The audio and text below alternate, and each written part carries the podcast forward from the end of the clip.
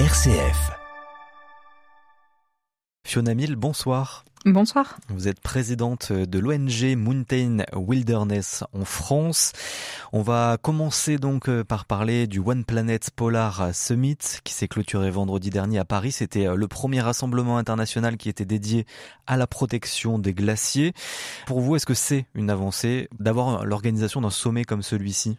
Oui, bien sûr, c'est une avancée. Les, les glaciers, c'est un, un, excellent témoin de, de, de l'accélération du dérèglement climatique on, l'a vu là encore cette année avec une disparition. Euh, bah, un recul même des glaciers qui est assez fulgurante hein, dans les Pyrénées, dans les Alpes, euh, un recul des glaciers qui va même plus vite que certaines projections euh, des, glaciologues. Donc, bien évidemment, c'est la tenue de ce sommet est un est une bonne nouvelle, tant sur bah, l'intérêt porté à la haute montagne, au glacier, puis plus globalement à la cryosphère et au pôle, et avec l'articulation de l'urgence à agir sur euh, sur les enjeux climatiques. Mmh, puisque vous, c'est vraiment le cœur de votre euh, action, et donc dans Sommet, il y avait euh, tout un tas de personnes élus internationaux, des glaciologues, plein de scientifiques qui étaient là, des ONG. Vous y avez participé, mais d'une façon un petit peu décalée. Vous étiez en tout cas à Paris près du sommet, Fiona. Oui, tout à fait parce qu'on, avec une centaine de scientifiques, glaciologues, associations, mais aussi personnalités de la montagne, on a lancé ce qu'on appelle un appel pour les glaciers, euh, vraiment pour euh, bah, protéger nos, géants de glace, donc avec quatre mesures fortes. Et nous sommes venus à Paris donc pour présenter ces quatre mesures, mais nous ne sommes pas venus seuls. Euh, on était accompagnés d'un petit bout de, de glacier euh, qu'on a appelé euh, Gaspard en, en, en, référence avec euh, Gaspard de la Meige euh, pour justement bah, témoigner de, de, cette disparition fulgurante des glaciers parce que donc ce petit éclat de glacier qui faisait quand même 35 kilos donc il, il est descendu de, du glacier de la Girose il a pris le, le train à Grenoble et puis il est arrivé à Paris et puis en fait pendant les trois jours du sommet bah, ce, ce glacier il a ce bout de glacier il a fondu. Et, et je pense que c'est vraiment un, un symbole très fort euh, bah, justement de, de, ce monde de, de glace qui, qui fond là-haut dans nos montagnes. Hum, et pourquoi ce serait un, un vrai euh, drame si ces glaciers euh, fondent? Qu'est-ce que ça va changer concrètement? En quoi ce serait bouleversant pour notre biodiversité notamment? Bah, c'est bouleversant parce que nos glaciers, ce sont aussi des, des réserves d'eau douce euh, qui sont euh, bah, qui sont indispensables aussi pour euh, bah, pour pour nos vies tout simplement. C'est des des châteaux d'eau. Euh, on, on, en a besoin pour euh, bah, pour produire notre électricité, pour l'eau potable aussi, bah, pour pour notre alimentation, pour cultiver. Alors c'est le cas en France, c'est aussi le cas dans d'autres pays. Euh, L'importance des glaciers dans l'Himalaya pour la population est, est, est plus qu'évidente. Donc pour nous vraiment le, le, message à faire passer, c'est finalement ces, ces, glaciers qui disparaissent, c'est pas juste des choses de glace assez lointaines qui, qui sont en train de fondre. Non, c'est c'est un signal d'alerte très fort du dérèglement climatique, de, de notre impact quand même. En, en quelques dizaines d'années, on, on, arrive à, à faire disparaître des choses qui sont millénaires. Donc euh, ça ça nous replace quand même un peu les pieds sur terre et, et ça nous fait nous, nous poser des questions sur euh, sur nos modes de vie. Euh, mais c'est aussi bah, des, des, écosystèmes qui sont euh, bah, qui sont centraux pour euh, bah, pour nos vies au quotidien et puis même au-delà des humains qui abritent aussi une, bah, un écosystème dans son ensemble, de la flore, euh, des roches. C'est un écosystème vivant, un glacier. Et donc euh, les voir disparaître, bah, c'est déjà faire disparaître des bouts de vivants qui sont en plus euh, bah, d'une beauté extraordinaire. Et en clôture du sommet, Emmanuel Macron a annoncé un budget d'un milliard d'euros pour la protection des pôles et des glaciers. C'est une somme conséquente quand même. Oui, c'est une somme conséquente qui va permettre quand même de, de nourrir des, des, travaux de, de recherche et, et c'est important de, euh, de soutenir la recherche sur ces sujets. Euh, il a aussi fait une annonce qui qui pour nous était, était très importante, oui. c'est qu'il a annoncé que 100% des glaciers euh, seraient en protection forte. Bah, c'est un statut. Euh, tout à fait, un statut de protection forte. Donc maintenant, l'enjeu, ça va être de traduire ça euh, de manière opérationnelle. Donc, ouais, parce que qu'est-ce déjà... que ça signifie concrètement? Un gla des glaciers sous protection forte, on en a déjà quand ils sont par exemple classés, quand ils sont dans des euh, euh, dans des parcs nationaux, quand ils sont dans des réserves. C'est des glaciers sur lesquels bah, il n'y a pas d'aménagement qui, qui sont possibles. Euh, c'est des glaciers sur lesquels on va pas les impacter, on va pas toucher leur intégrité. Euh, mais c'est pas le cas de tous nos glaciers. Euh, si on pense aux glaciers sur lesquels on, on va skier, euh, bah là, en effet, on, a un impact direct sur l'écosystème glaciaire.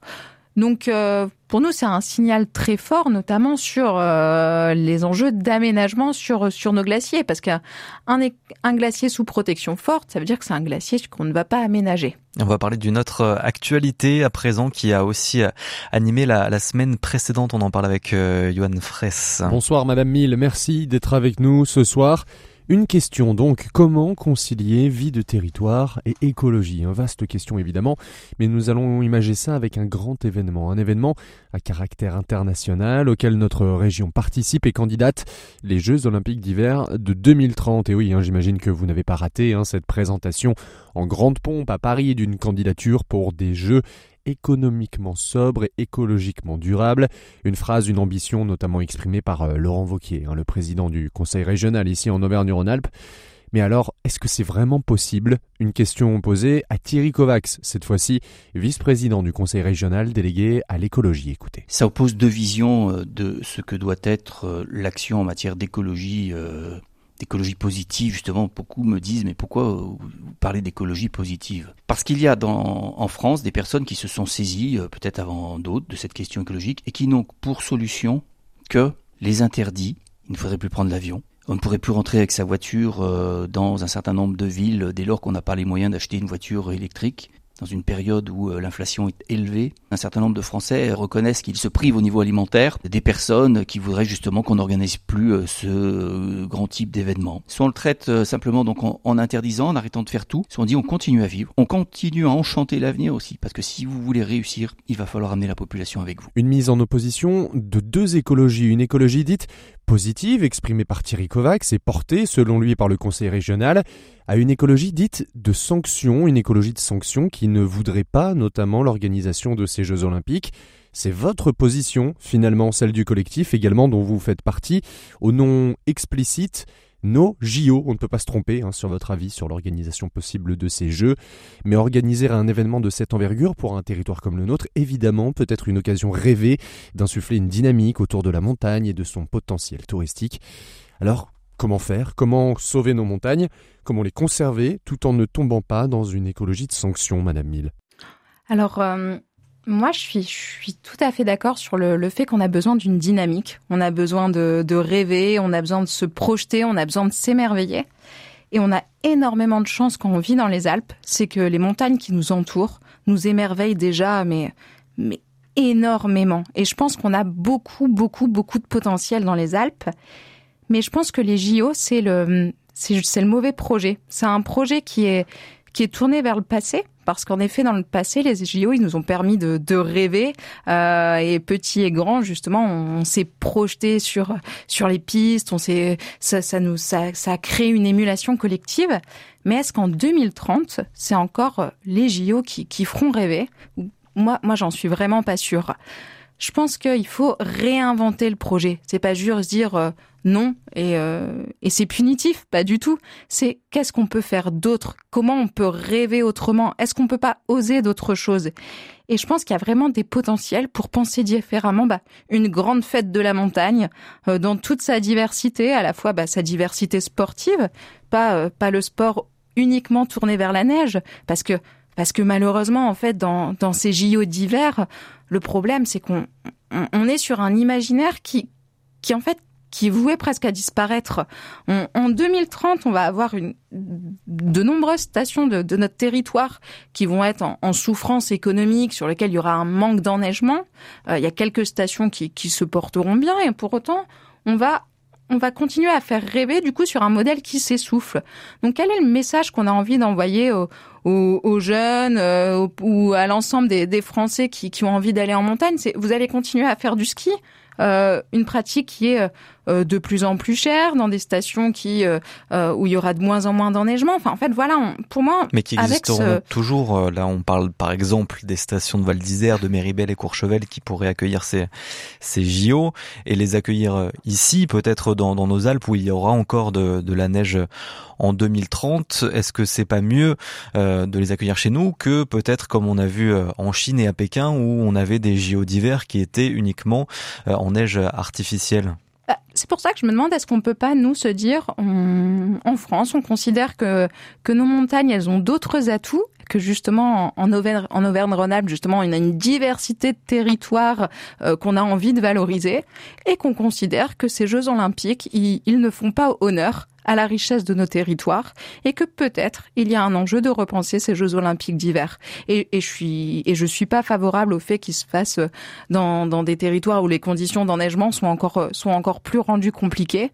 Mais ça montre peut-être qu'on arrive à un, modèle à, bout de souffle et que du coup, plutôt qu'essayer de le faire perdurer toujours plus en essayant de contraindre euh, l'environnement d'un côté, parce que bah, on l'a vu avec les championnats du monde de ski par exemple, où on court de toujours plus à euh, de la neige artificielle parce qu'on veut une performance, on veut une équité euh, entre les euh, entre les participants et du coup ça ça concourt quand même à ben en fait, à faire du sport sur l'artificiel. Et là, pour moi, c'est vraiment problématique, c'est qu'on voit la montagne juste comme un terrain de jeu.